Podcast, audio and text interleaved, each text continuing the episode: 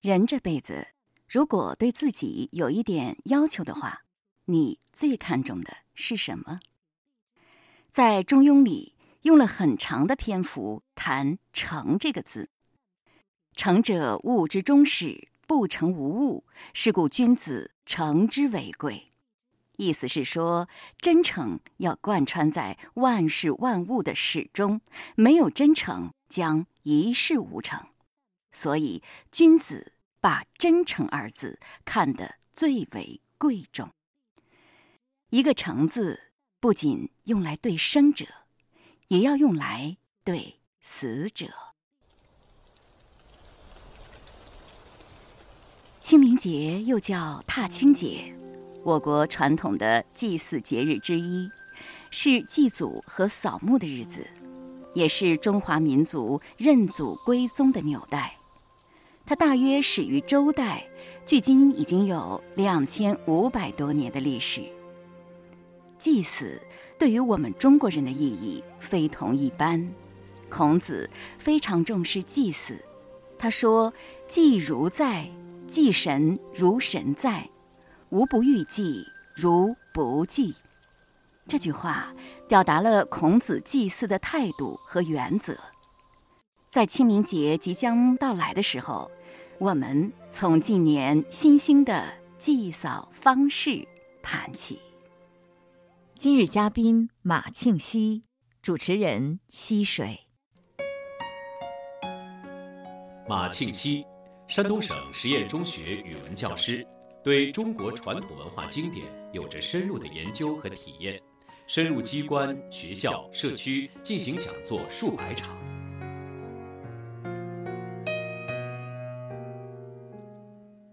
现在马上就要到清明节了，我注意到这两年出现了很多新兴的扫墓的方式，比如说最近南京最大的公墓雨花台功德园，它就推出了一种代客扫墓的服务，并且呢是在线直播全程的。怎么回事呢？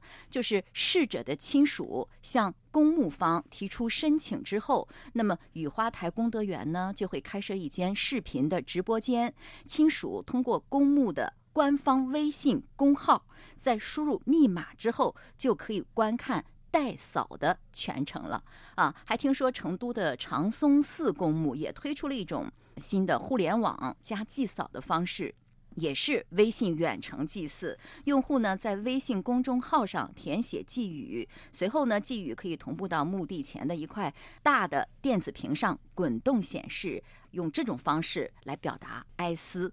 那么我想问一下，你怎么看待目前这种新兴的祭扫方式？这种方式倒是比较适合现代人的节奏，他没有时间，或者是，你像以前祭祀的时候可能有烧香烧纸，现在可能不能有这种形式，这样一种形式好像更干净一些。但是我们传统上一般这个祭祀。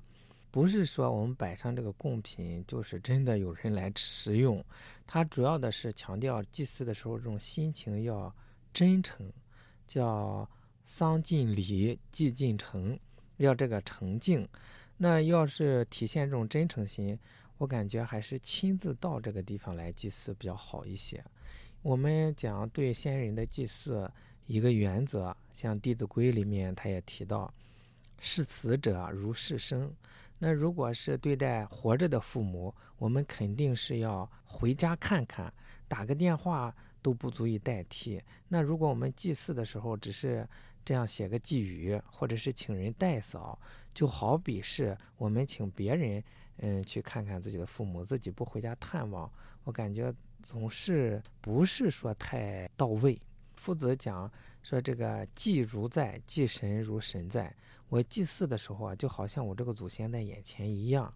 那现在我们托人代扫，夫子讲无不与祭如不祭，我不参与这个祭祀和没有参加祭祀是一样的。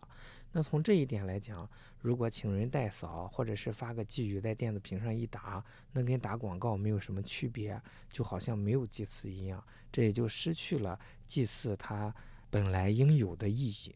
但是现在有些人是在异国他乡，离家乡是很远的，可能在清明节的时候回来一趟特别的不容易。第一，如果能赶回来，即便是舟车劳顿也不要紧，这正可以表达我们的真诚。第二一个，如果确实不能赶回来，我们还有这个路祭，就到个十字路口祭祀一下就可以了，或者是在家庭里面摆上这个牌位祭祀一下也是可以的，完全没有必要说请人在这个墓地这个地方再搞这一个。那这种方式难道就不可以表达亲人对逝者的哀思吗？因为祭祀者本身他有没有哀思，不在于他形式如何，他可能到了这个日子，他在心里面默默的念一下，都是很真诚的。所以，既然是他祭祀注重在真诚，我觉得这些形式可有可无，甚至说没有必要再在这个方面进行铺张。时间久了之后，大家觉着这样很省事儿，能回来也不回来。嗯，只是随便这样一写，然后接着就去想别的，反倒让大家这种真诚心在衰减。嗯，我想当时功德园的工作人员给他摆上祭品之后，在远方观看的人，那一刻他的心情应该是比较真诚的吧？是这种这个是，所以说也不能说他完全不合适。但是，既然是可以在自己住的附近录祭，就没有必要大费周折。那我觉得也可以选择这种方式，也可以选择录祭，录祭或者在家里祭。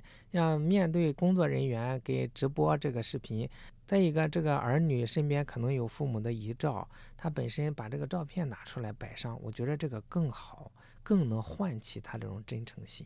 嗯嗯，说到这儿就想起了《红楼梦》当中的两个情节。呃，一个是宝玉的祭祀，一个是黛玉看待祭祀这件事儿。我们都知道，宝玉和黛玉他们在三观上是非常的契合的，但是在祭扫这件事儿上，观点就不尽相同了。记得有这么一个场景，就是宝玉在凤姐生日那一天，哈，那一天呢是和府大摆宴席的。那宝玉呢，他撒谎，挤出时间来，亲自带了小厮。跑到了水月庵去祭拜去世的这个金钏儿，用这种方式表达他的诚意。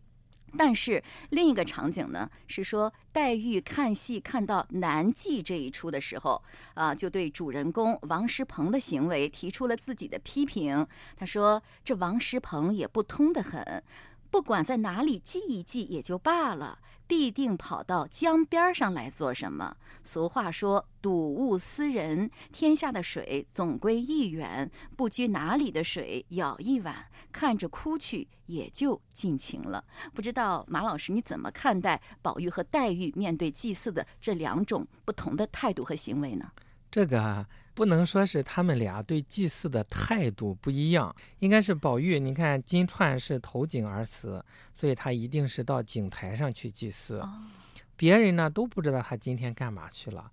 嗯，袭人也帮着他撒谎，说那个嗯到了北静王府，可能有要紧的姬妾没了，要穿素衣裳出去。大家都觉着他去干这个事情。只有什么呢？林黛玉一下子就知道他是干嘛去了，但是又不明着说出来，所以等到看着这出戏的时候，正好有这个情节，他就说通过对王石鹏这个点评，表达了我是知道你去干嘛去的了，哎，只是传达这样一个意思，这也可见他们俩很默契，彼此很懂，嗯，倒不是说林黛玉对待祭祀就是这么一个态度。哦，并不是说他们两个的态度是不一样，只是告诉宝玉，我知道你是怎么回事儿。是，我知道你跟大家撒谎骗了一圈，我知道你干嘛去了，而且没有必要非得跑到井水边，到哪里哪个井或者哪里井里没有水啊，找个水祭祀祭祀是一样。实际上他就是这么打趣他，或者说你看看搞得大家都为你担心，但是也有一点什么，哎，你这个小伎俩瞒不过我啊，旁敲侧击。因为他俩关系比较好嘛，很微妙，所以他说这个话的心情，你肯定能体会。那这不能代表黛玉她自己的态度吗？啊，不能代表，他是借这个事儿来表达一下，暗和贾宝玉说的跟暗语似的，是这个意思。因为你看这个，他说完这个话之后，贾宝玉就没说话，站起身来去给别人敬酒去了。要是真正的是两个人对祭祀的态度有不一样，肯定两个人就要探讨探讨，嗯，该不该这样，该不该那样。因为突然这个看到这一出的时候，黛玉加了这么一个评论，显得有点突兀。如果没有这个背景的话，它实际上它的用意在这里啊。您还是对《红楼梦》啊了解的非常的全面，知道这个过程是什么？嗯，比较喜欢。哎，有人也这样认为哈，说随着。近几十年人口流动还有技术进步带来的变化，远远的超过了过去千百年来的总和。那么时移世易、与时俱进有什么不好呢？您刚才说的那些祭祀的方法，我感觉都是古人的祭祀的方法，无论是路祭也好，还是到目前祭祀也好。刚刚我们说的呢是互联网的方式，是微信的方式，好像这两种方式有一定的差距。我能不能认为现在的这种用互联网的方式是一种与时俱进的做法呢？在古代，交通不方便，到了这样一些祭祀的节日，他们还是有一些尽量往家里赶。现在交通方便了，更应该呃采取这种方式，因为我们回家更方便了，这是一个方面。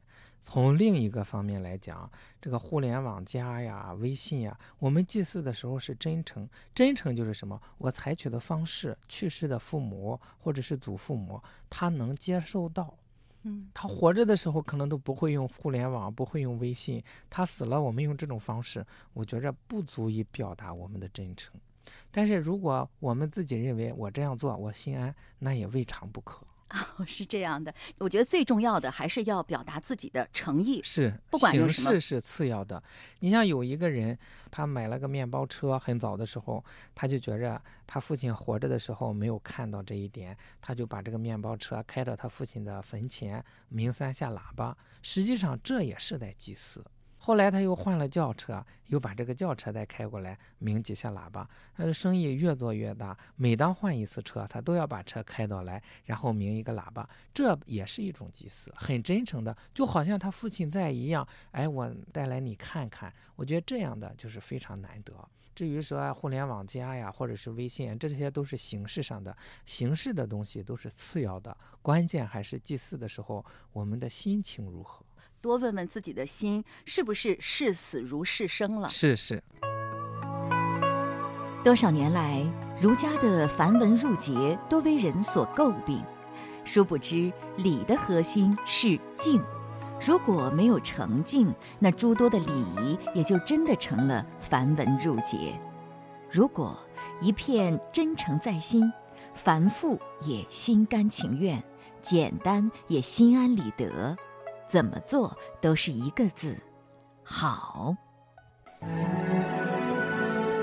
孔子被后世尊为至圣先师、万世师表的一代圣人，他的地位在近代遭际丰富，几经沉浮。他创立儒家学派，开创全新教育理念，对中国和世界有着深远影响，被列为世界十大文化名人之首。礼敬先贤，让我们走进孔子。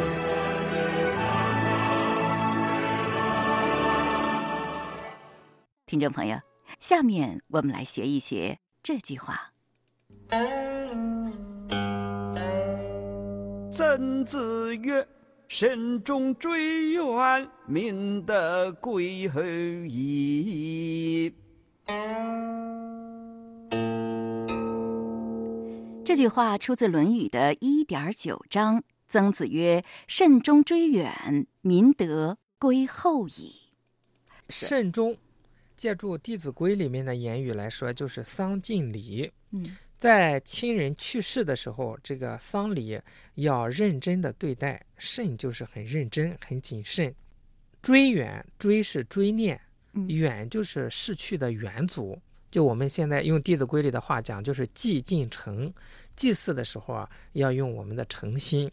就是追远，是祭祀祖先和去世已久的父母，是吗？是祭祀，他已经去世了很久了，或者是很远的祖先了。但是我们祭祀的时候依然要很真诚。所以一个是讲去世的那时候，一个是去世之后，就是一个是丧礼，一个是祭礼。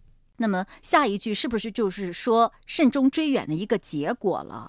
我们看下一句是说民德归厚，民就是百姓，百姓的德都很厚，就是老百姓都很厚道。那么可以推测上面这四个字是对当政者说的。说如果为政者在丧礼和祭礼上很认真的对待，那么他的百姓就会变得很厚道，国家很容易治理，社会风气也会很好。这是对为君者说的，就是说为君者要这样做，给老百姓树立一个好榜样，是那么民风就会很醇厚。是的，为君者做到这样，为什么老百姓民风就会很醇厚，老百姓就会很厚道呢？因为上行下效啊。我们在丧礼和祭礼都非常正儿八经的对待，说明我们是很孝道的，也是很真诚的。那么老百姓都学这一个，那他又孝道又真诚，这个风气就很好。叫君子之德风，小人之德草。草上之风必偃。是这个君子和小人就是在位和不在位了。这在位的人，他好比是风；不在位的人，他好比是草。风一吹，草肯定跟着往这边倒啊。所以国家怎么治理好，不是去让老百姓干啥，而是居上位的人做出个样子来，老百姓自然跟着学。我们有句话叫“楚王好细腰，宫中多饿死”。楚王喜欢细腰，大家都迎合，大家都这样。那如果楚王喜欢的是仁义道德呢？那肯定是国家大治啊。哦，那反过来说，如果社会浮躁、急功近利，那就意味着在上位者、领导层没有给老百姓做好榜样，是吧？是，可以这样倒过来推。哎，这句话能用在普通老百姓身上吗？可以啊，因为君王慎重追远，老百姓必然慎重追远。那么老百姓都慎重追远，老百姓的德行也会很醇厚。对呀、他就是中间就有一个过程。为什么要求为政者慎重追远？你做了个样子，百姓也慎重追远，然后百姓的就厚道了。那如果老百姓或者是很多人比较浮躁、比较急功近利，是不是也意味着自己慎终追远做得不好呢？这不还是回归到我们一个核心，说孝道是一个根源。为什么要以孝治天下？就是这一个。好像很多人很难理解这一点，因为孝道和治理天下，包括孝道和做好工作，这有什么关系呢？好像两码事儿。这是我们对孝道理解的太狭隘。你比方说，这个孝顺父母分不同的等次，我们讲德有伤，贻亲羞。那如果我们不想让父母蒙羞，我们就要自己道德这个层面做得很好。再有一个说，这个身体发肤受之父母，不敢毁伤，孝之始也。那我们要爱护自己的身体，我们就不可能去酒驾，不可能乱闯红灯。你看这个社会秩序就好很多。嗯，而且养父母还有更高的层面，叫立身行道，扬名后世，以显父母，孝之终也。这是很高。那我们要做出一番事业来，让父母得到显扬。那你看他的工作不就做好了吗？对，实际上我觉得这个孝道内涵太深厚了。是，我们要真正的理解这个孝道的话，需要好好学习。比如说，看看《孝经》，嗯，《孝经》《弟子规》，还有《论语》里面关于论孝的这一些，还有《礼记》里面关于孝的这一些，我们都好好学习一下的话，我觉得这个民风会好很多。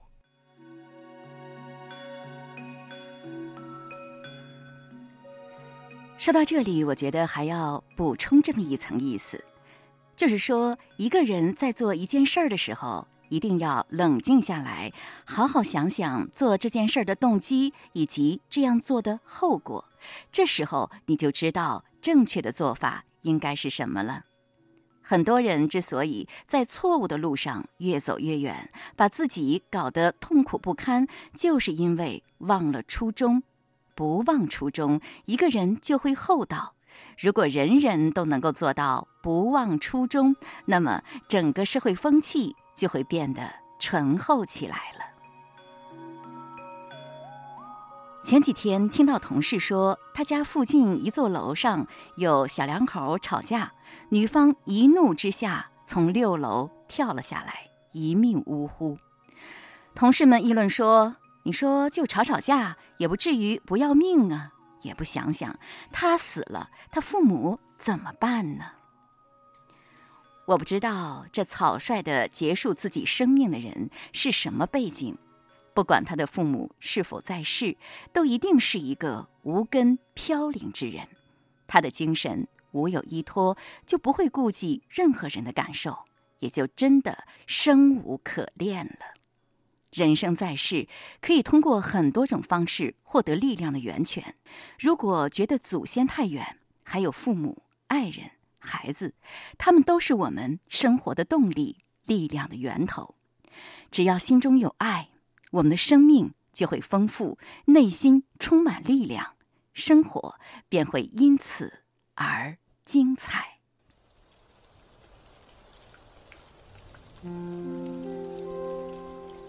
诗云：“心乎爱矣，暇不畏矣。中心藏之，何日忘之？”心中之爱，虽然因为距离而不能倾诉，但它深藏心中，从来也没有忘记。愿逝者安息，我们将带着你所给予的力量，勇往直前，让生活更美好。